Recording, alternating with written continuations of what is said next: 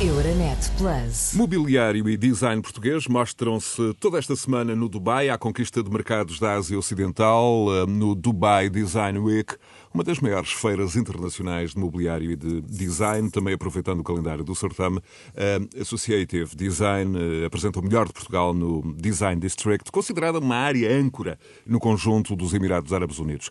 Na base desta aposta está hum, Vítor Poças, é o presidente da Associação das Indústrias eh, da Madeira e do Mobiliário de Portugal, a AIMP, entidade que em 2016, recordo, criou a marca Bandeira, a marca Chapéu hum, Associative Design, que tem como missão promover marcas de mobiliário e design e produtos portugueses no plano internacional. Vítor Poças, muito obrigado por esta presença.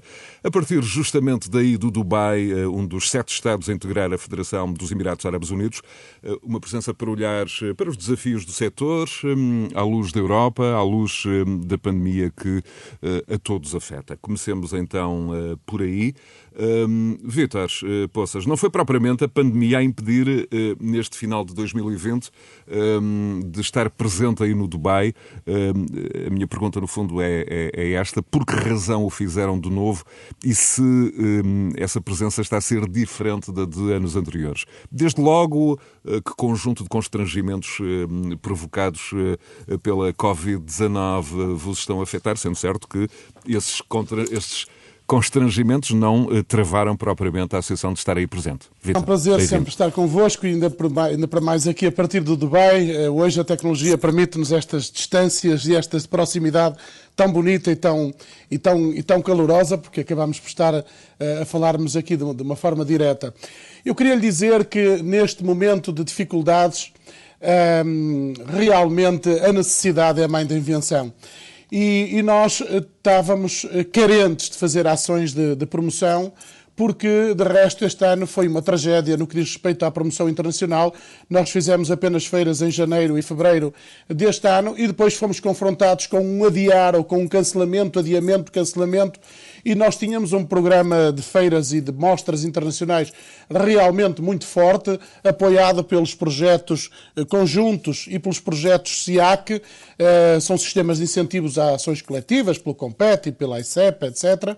E realmente vimos-nos impedidos de promover este setor, que é um grande setor da, da economia portuguesa, como sabe, e nós exportamos, eh, exportamos 2,6 mil milhões de euros eh, em 2016.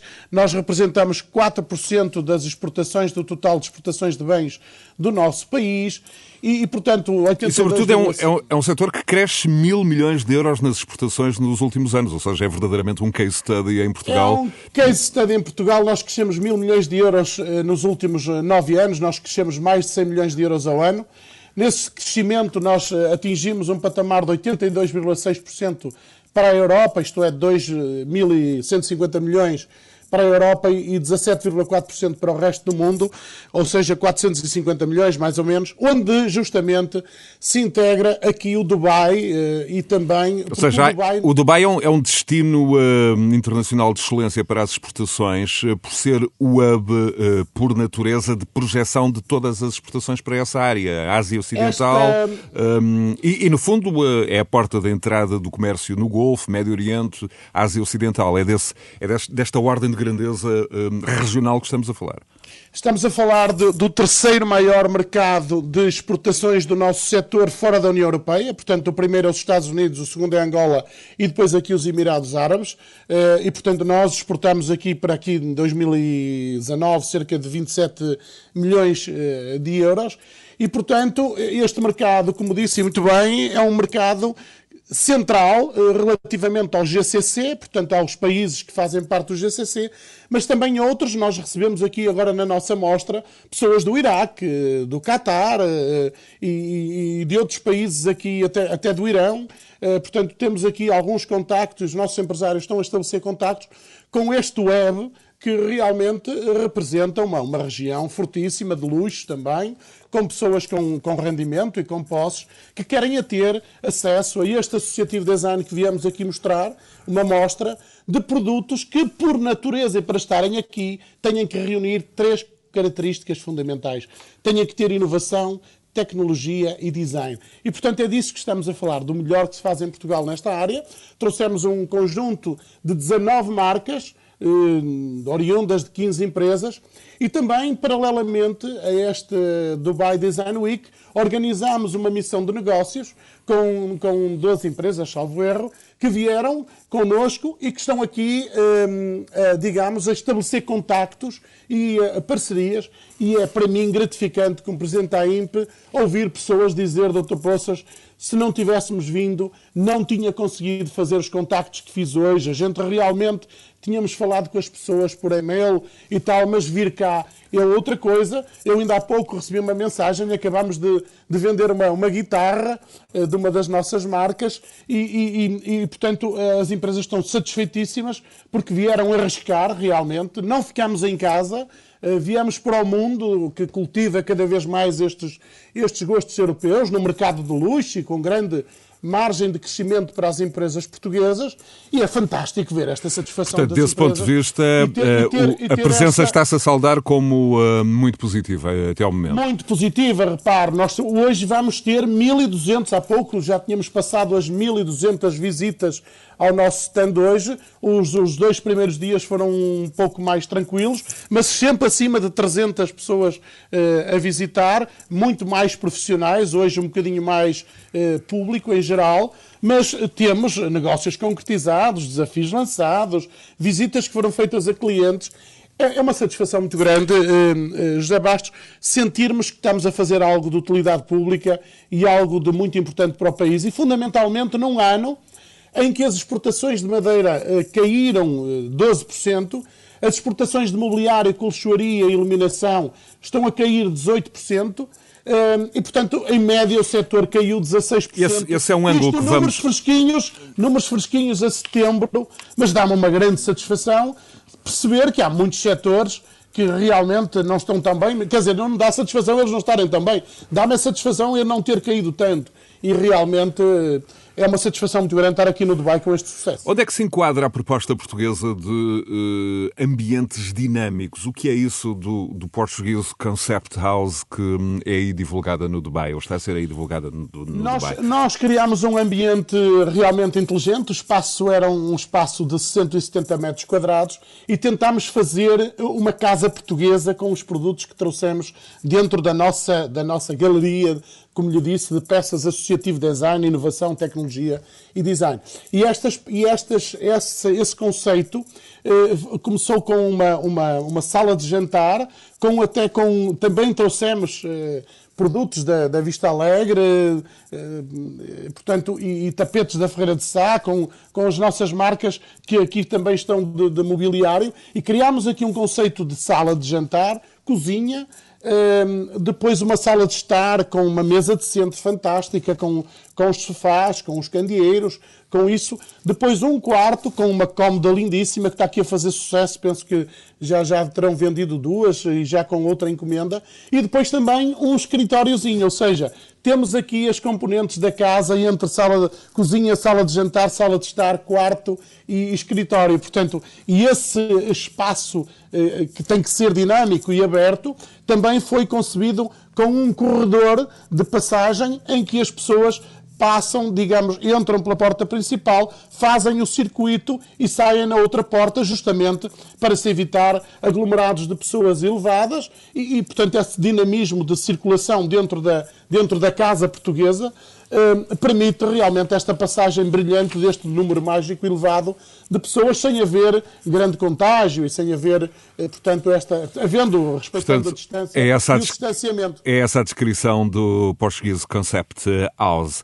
Vitor Poças, eh, a Associação das Indústrias de Madeira e do Mobiliário de Portugal, a AIMP, é a única associação empresarial de âmbito nacional e com uma perspectiva de fileira. Representam 6 mil empresas, milhares de postos de trabalho diretos.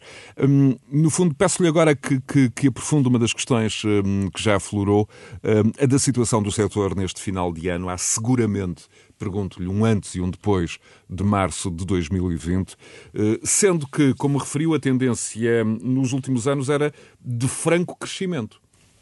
Bom, um, deixe-me dizer, em primeiro lugar, uma referência à INPE. Nós realmente re representamos todas as indústrias de base florestal, exceto a celulose, o papel e a cortiça.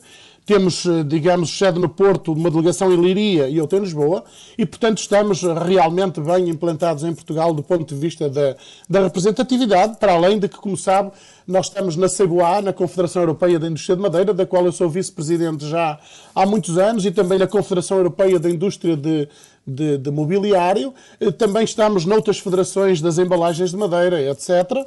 E temos em Portugal um, digamos, um estatuto de referência designadamente ao nível da formação, porque somos parceiros do Centro de Formação, do IFP, no Centro de Formação uh, das Indústrias de Madeira Imobiliário aqui em Lordelo, que é uh, seguramente um dos melhores da Europa. Ele tem mais de 10 mil metros quadrados de área de, de, de ensino e de prático e, e, e teórico. Referindo-me propriamente ao setor, realmente nós estávamos a crescer, a crescer, José Bastos, em janeiro, fevereiro, nós estávamos a crescer 3, 4%. E a partir de março nós caímos, em março caímos 4%, abril, maio, junho continuámos sempre a cair, foi realmente eh, tremendo, e chegamos a, a, a junho com 26% de 28% de, de, de, quebras nas exportações relativamente ao período homólogo do ano passado e fantástico foi assistirmos depois neste pós, neste pós, digamos, eh, primeira fase da pandemia, a uma recuperação fantástica e rápida. Nós eh, recuperamos para 26 em julho, para, para 18 já em agosto e estávamos agora em 16 em setembro. E realmente esta segunda fase da pandemia vem nos dar aqui uma, penso que nos vai dar uma pancada, porque ainda por cima aconteceu numa zona de Passos de Ferreira, eh, Paredes, etc., essa zona, que, como sabe, o distrito de Porto e Braga representa 66% eh, da produção de mobiliário eh, em Portugal, e, e, se nós estamos neste momento com a maior concentração de, de Covid nessas regiões, vai seguramente afetar o nosso setor. E é óbvio que a pergunta que me faz tem todo sentido, porque em algumas empresas o que é que sentimos? Uma, uma, uma a, redução de mão de obra disponível dentro da própria empresa, porque as pessoas têm que estar um, em confinamento ou, ou, ou, ou, diretamente ou indiretamente porque têm um familiar, e isso quebra as nossas linhas de, de, de produção e de fabricação e essa quebra das nossas linhas de, de, de, fabricação significa também para nós uma dificuldade na produtividade, redução da produtividade,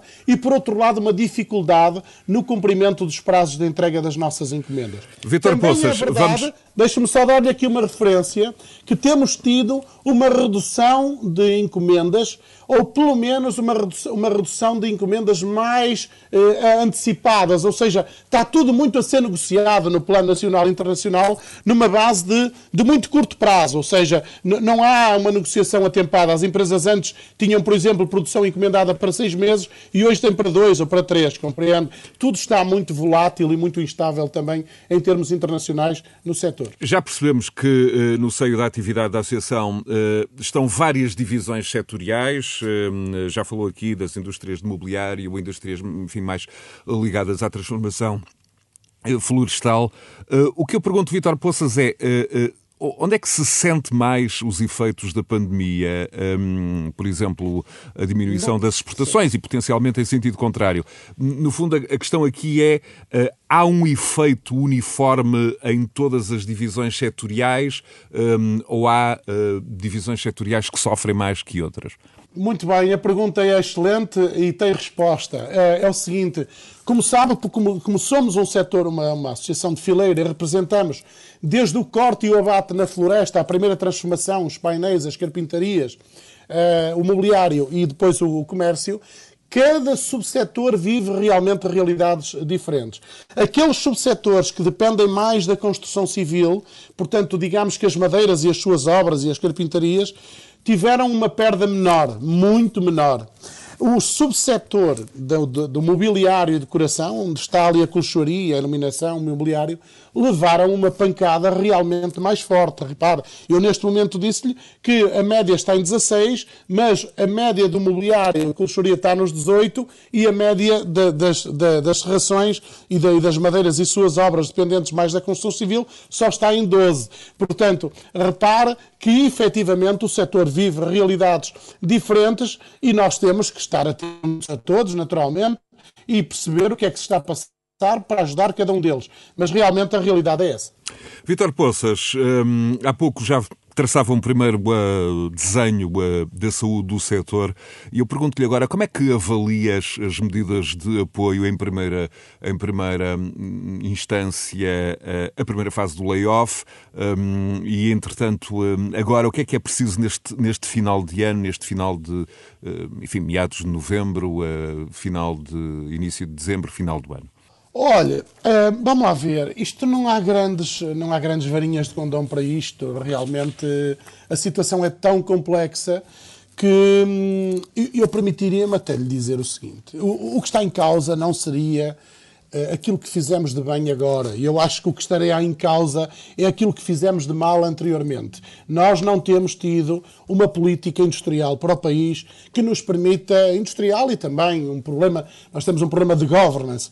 O, o país não tem sido bem governado nestes últimos 40 anos e, portanto, nós não temos uma indústria suficientemente forte e um país suficientemente rico e suficientemente forte para aguentar com uma crise destas, desta forma. E para eu acho que o país vai viver viver seguramente momentos muito difíceis nos próximos meses e eventualmente nos próximos anos, porque o país não estava preparado para isto. Quer dizer, o país eh, estava a viver em cima do arame e quem vive em cima do arame sujeita-se a cair. Realmente eu não tenho muita crítica a fazer relativamente às medidas que foram tomadas pelo governo. Mas teme, por exemplo, meses, a perda de não, postos não há... de trabalho no, no setor, eh, ou ainda é cedo para fazer uma avaliação deste tipo?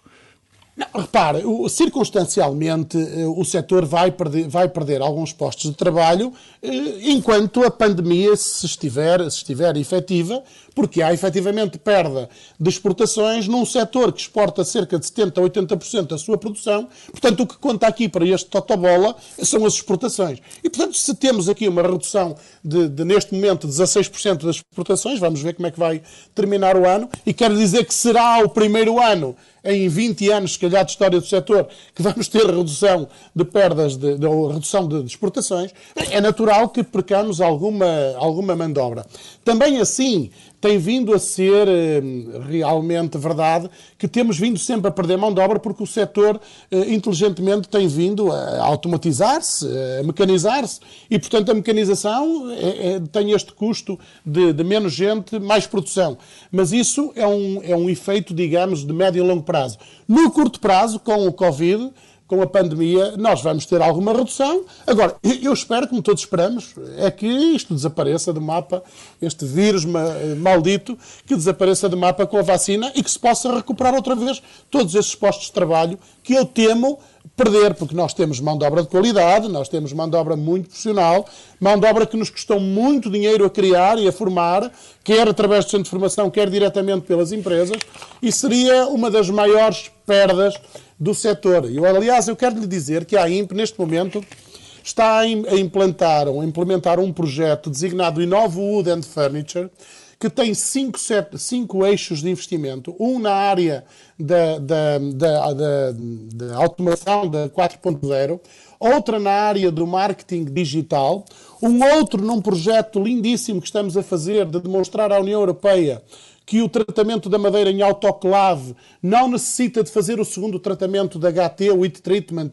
para matar o tal nemátodo, e portanto isso seria uma redução de milhões de euros nos custos das empresas portuguesas que fazem tratamento em autoclave de madeiras, portanto um projeto fantástico.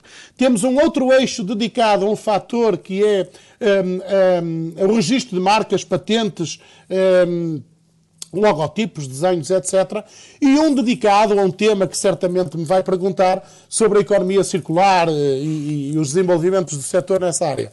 E, portanto, também assim, temos um outro projeto que estamos muito preocupados com a melhoria da imagem e da atratividade do setor como forma de reter talentos. Isto vai de encontro à sua pergunta. Nós estamos preocupados com as pessoas, nós queremos reter talentos no setor, queremos mais gente com qualidade, com formação, com formação agora nestas novas áreas e, portanto, eu temo perder alguns recursos humanos. Espero bem que não, espero que o maldito vírus se, se vai daqui para fora. Daqui a pouco vamos outra vez falar desses, hum, desses, desses recursos humanos, eh, da inovação, do design, da incorporação de tecnologia. Eh, por agora, eu queria só encerrar aqui um capítulo da matéria-prima, a madeira, hum, que é recorrentemente um problema para o setor em Portugal nos últimos anos. Hum, De resto, nos dois últimos anos, depois daquele péssimo ano de 2017 em matéria de incêndios florestais, pergunto-lhe, os sinais têm sido positivos nestes dois últimos anos, depois desse verão devastador e início de outono de 2017, ou os problemas estruturais mantêm-se? De resto, o Vítor Poças, em múltiplas intervenções públicas, tem defendido a tese de que o país não está propriamente ou nunca aproveitou na plenitude o potencial da floresta que tem. Como é que, como é que estamos neste ponto da matéria-prima? Oh, José Bastos, você não me provoque, você não me provoque, porque você sabe que esse é um tema muito importante para mim e para todo o setor. E, e portanto, eh, eu não me canso de dizer que não tem mudado grande coisa, não tem mudado nada e não acredito muito que mude nos próximos anos. Eh, eu vou esperar para ver, porque vou dizendo, vou dizendo e vou denunciando, mas nós estamos a, desperdiçar um dos melhores e maiores recursos da economia portuguesa. Ponto. Repare, o cluster florestal em Portugal representa 10,5% das exportações deste país. E, portanto, o país, ou de uma vez por todas, interpreta a floresta como um caso de necessidade de intervenção, ou então nós estamos realmente a perder o, o ouro negro, ou o petróleo negro que temos neste país.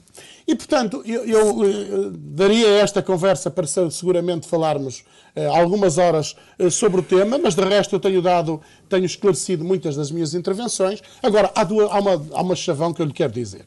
Nós, para termos floresta, temos que plantar árvores e não queimar as existentes.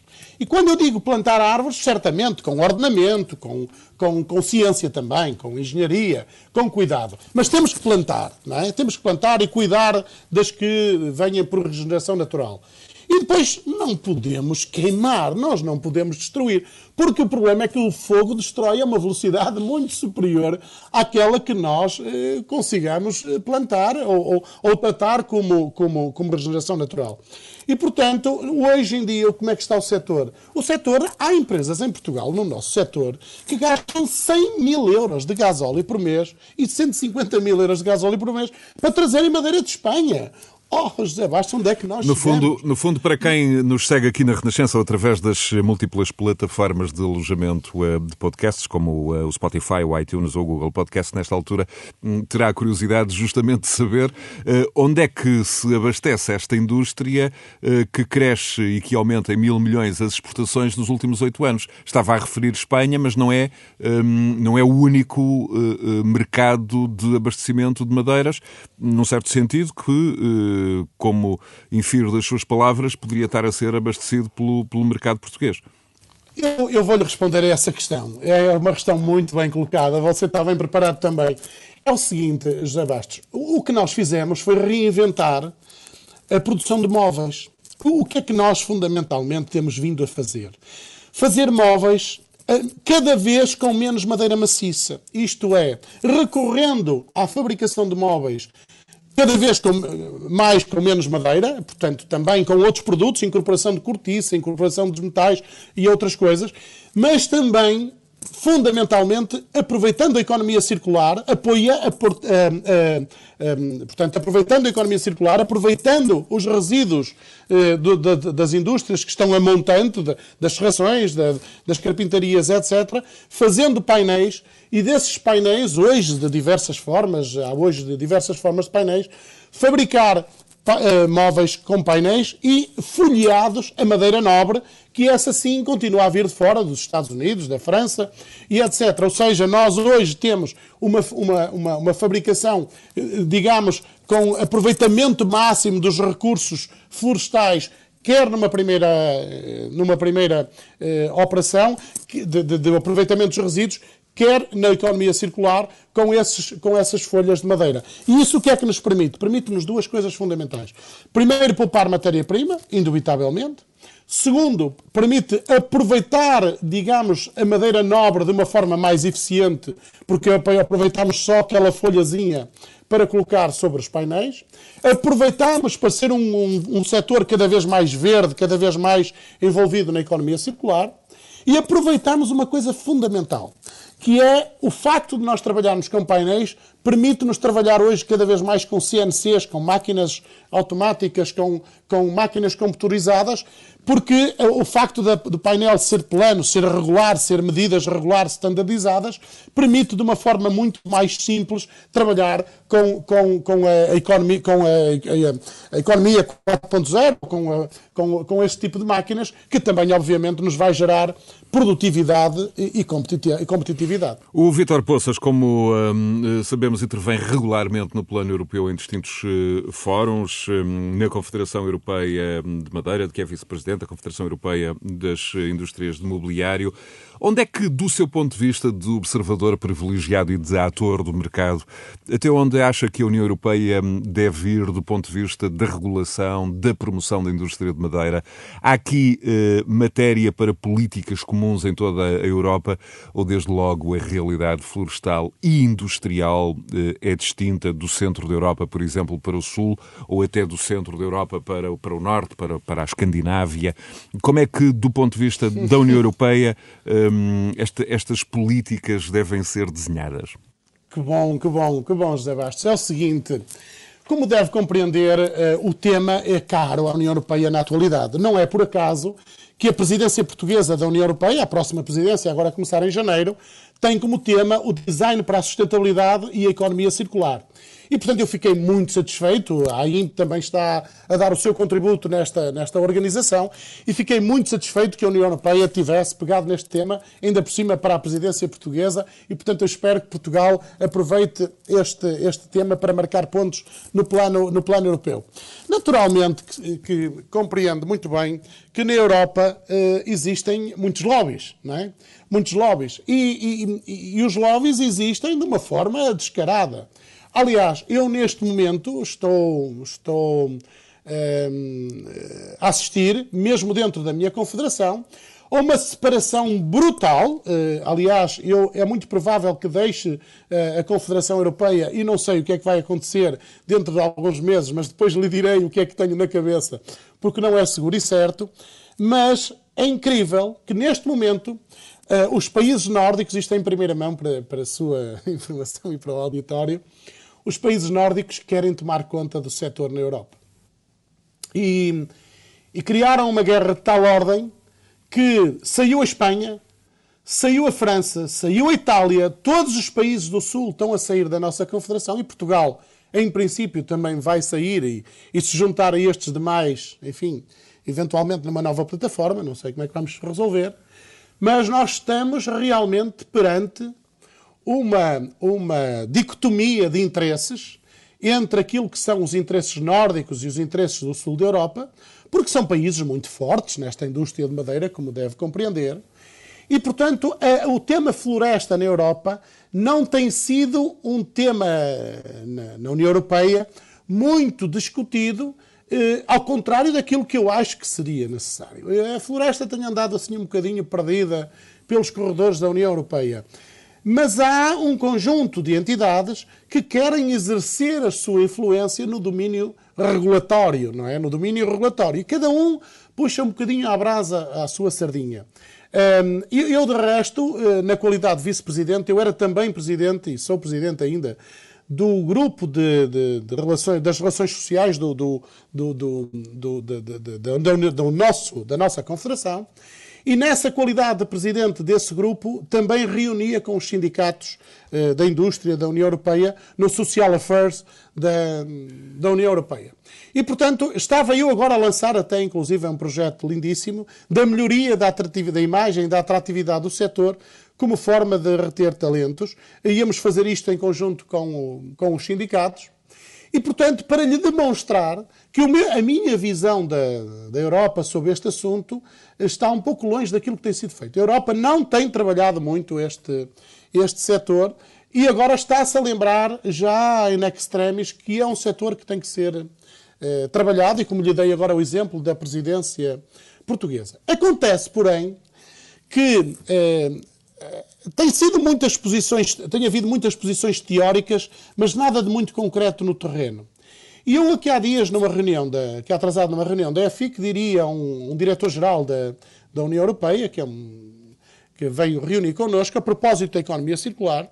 Eu disse: bom, isto, tudo isto é muito bonito, mas enquanto nós não demonstrarmos que economicamente a economia circular é mais viável do que a utilização de matérias-primas virgens, vai ser muito diferente, muito difícil implementar a economia circular.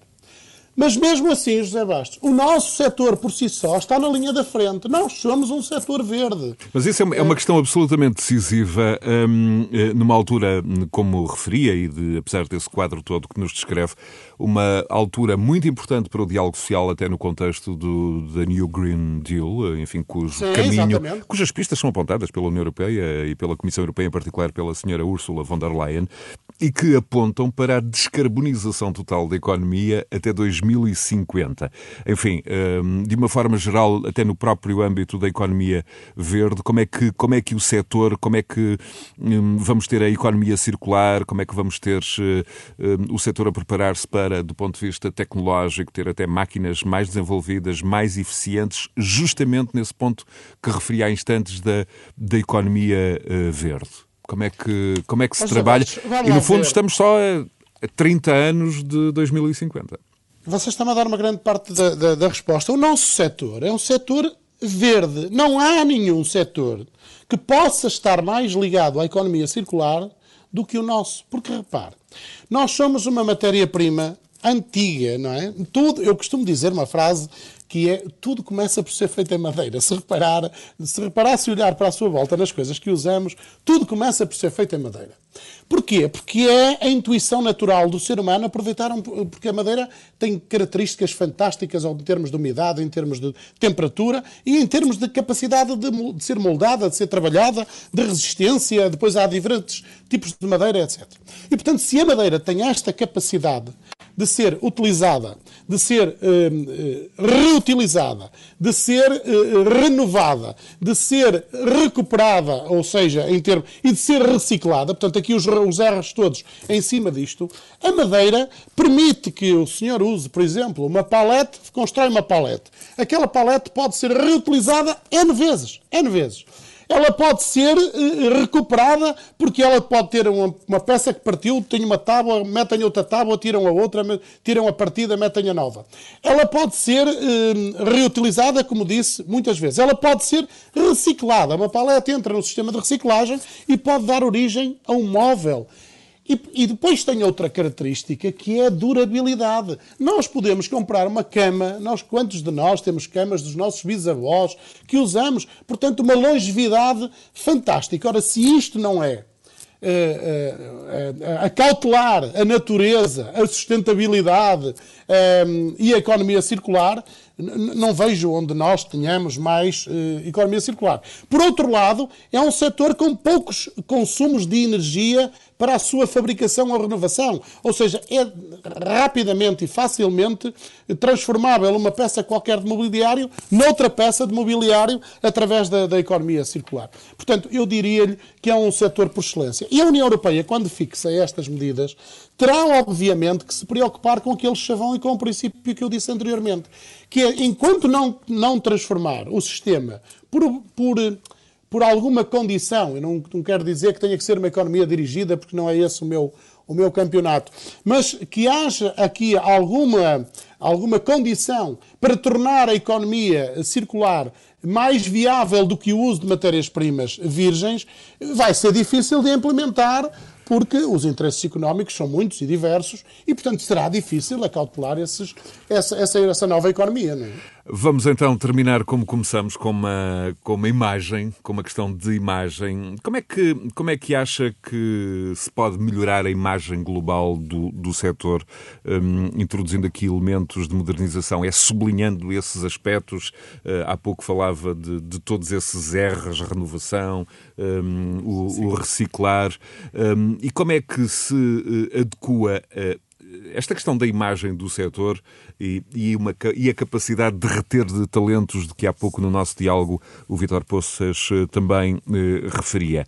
O que é que importa fazer aqui com os desafios que estão aí pela frente? Bom, eu vou usar mais um R. Pá. Nós temos que nos reinventar enquanto setor, enquanto imagem. Porque.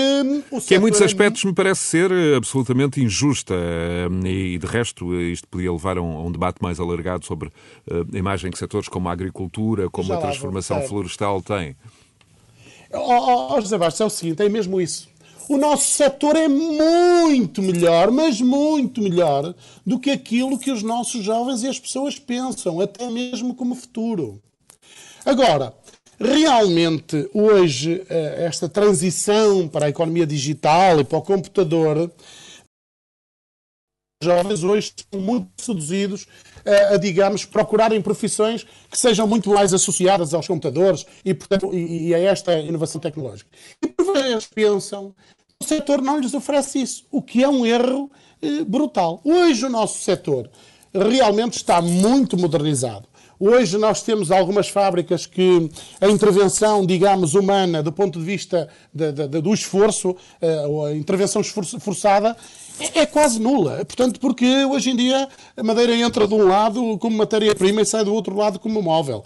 E é uma pena que uh, os jovens ainda não tenham esta percepção. E, portanto, nós temos que nos reinventar na comunicação. Nós temos, por exemplo, eu estou a fazer agora aqui um trabalho que depois irei fazer com os sindicatos, com a reclassificação das, das, das, profissões no setor, porque, por exemplo, o nosso contrato coletivo de trabalho estava, está muito desatualizado relativamente àquilo que são as novas profissões e, portanto, ainda usa termos do passado que são nomes que não dignificam o trabalho e o trabalhador e a sua forma de estar no, no trabalho. Portanto, nós estamos realmente a querer melhorar essa imagem para com os jovens, para que eles percebam que está ali um mundo de oportunidade à sua frente, que é trabalhar num setor que é perfeitamente evoluído, tecnologicamente evoluído, onde lhe pode criar condições de trabalho boas, boa até boa remuneração e um futuro à frente. Eu a mim choca-me imenso quando eu vejo alunos ou miúdos que saem da escola para ganhar um salário mínimo para uma, uma loja de um, de um centro de um, de, um, de um, centro de alimentação qualquer, de uma, de, uma, de uma loja de uma grande superfície, e, e, descoram a oportunidade de ganhar o dobro para, para a indústria de material imobiliário. Eu fico-me a olhar para mim e digo, eu não estou a perceber a lógica disto. Ora bem, mas eu percebo muito bem. É esse problema da imagem, da atratividade. O que é que o setor lhe transmite como imagem para que ele possa optar pela, pela, nossa, pela nossa fileira. E, e, portanto, nós estamos a fazer esse trabalho. Aliás, no próximo dia 18 de novembro, vamos fazer um webinar um, a partir de um grande hotel do Porto, vamos fazer um webinar em Groma e vamos apresentar ao setor um conjunto de, de, de, de pessoas que vão, que vão digamos, ensinar um conjunto de coisas e um dos, um dos temas que vamos tratar é justamente esse. Muito obrigado. Vitor Poças, eh, o Presidente da Associação das Indústrias de Madeira e do Mobiliário de Portugal, a partir do Dubai. Muito obrigado por esta presença em mais um Decidir Europa. Euronet Plus. Milano. Zagreb. Bruxelas. Sofia. Riga. Euronet Plus, a rede europeia de rádios para compreender melhor a Europa.